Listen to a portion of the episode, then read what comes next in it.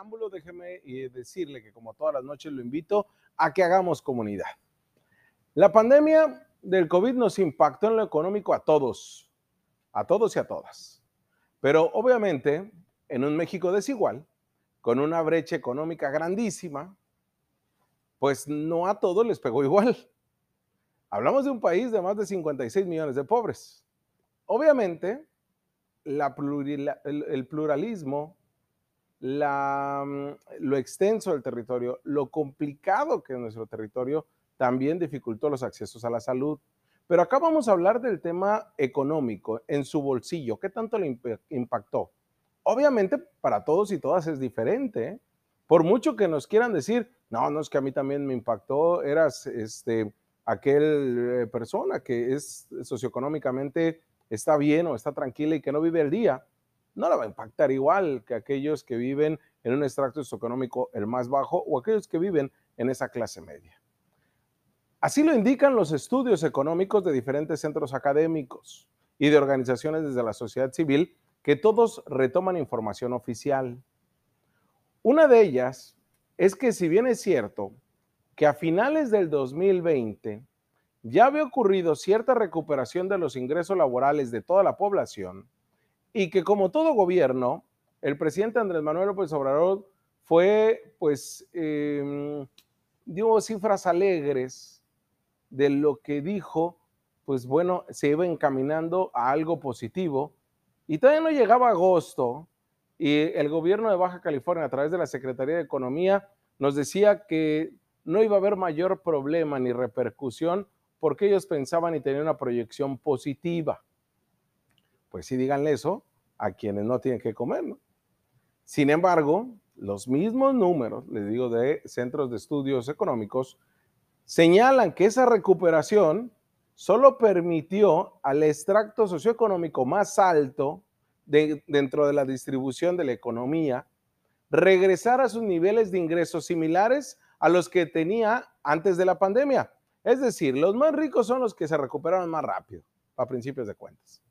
Aún así, esa recuperación de ingresos se sostiene en un patrón de recuperación de empleo en donde los grandes ausentes fueron los empleos ubicados en el segmento de la clase media, por lo que podemos decir que de acuerdo a los datos de los primeros seis meses del año del 2021, los más afectados siguen siendo, tras un año de pandemia, la clase baja y la clase media.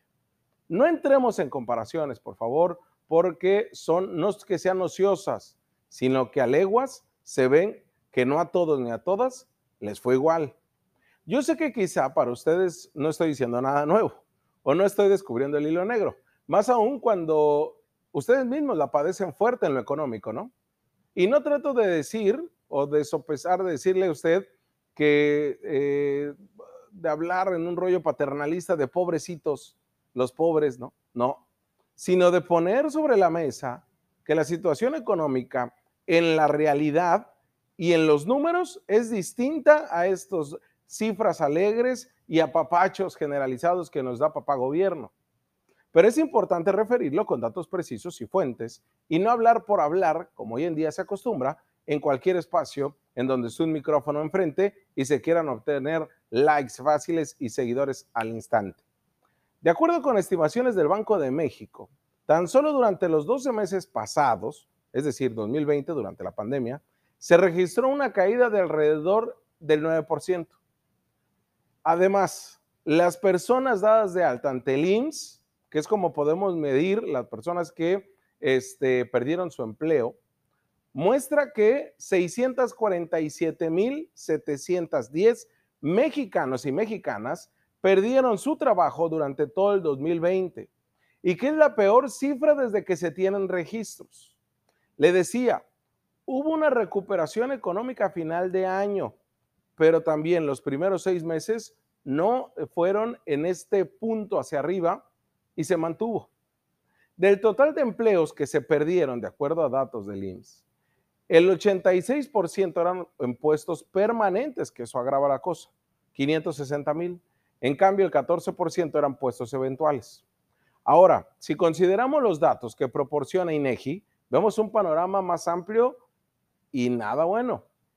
En el peor momento de la pandemia, que fue el segundo trimestre del 2020, cerca de 12 millones de personas salieron de la población económicamente activa, dejaron de percibir dinero para sus casas, para su vida diaria. Pero para el cierre del año, 9.5 millones ya se habían reintegrado. La participación de la mujer también es diferente en la brecha de desigualdad. En el mundo laboral, retrocedió 10 años en 2020 tras la llegada del coronavirus y su crisis económica en los países de América Latina. Así lo señaló la CEPAL, que es esta Comisión Económica para América Latina y el Caribe.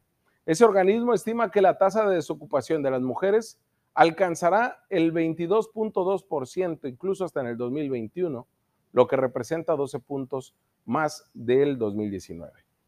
De acuerdo a otros datos duros, y que eso desde ayer se los dábamos a conocer, de acuerdo a la encuesta nacional de vivienda de México que elabora INEGI, un total de 3 millones 100 mil familias mexicanas, 3 millones, tienen dificultades económicas graves para pagar su renta o su crédito de vivienda por el impacto financiero por la COVID. Es decir, uno de cada diez viviendas en todo el país se la han visto duras en lo económico por la pandemia y no pueden pagar su renta ni su crédito eh, eh, hipotecario.